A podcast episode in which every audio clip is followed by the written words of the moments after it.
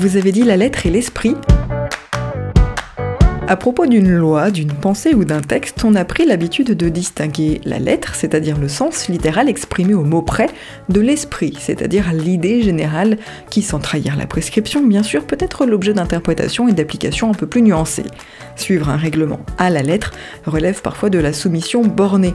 En respecter l'esprit suppose une souplesse qui ouvre au compromis, même si à trop négliger la lettre on risque de succomber à des dérives coupables. L'idée est présente dans la deuxième épître aux Corinthiens, chapitre 3, verset 6. Il, Dieu, nous a aussi rendus capables d'être ministres d'une nouvelle alliance, non de la lettre, mais de l'esprit, car la lettre tue, mais l'esprit vivifie. La dernière partie du verset peut être opposée aux fétichistes des règlements.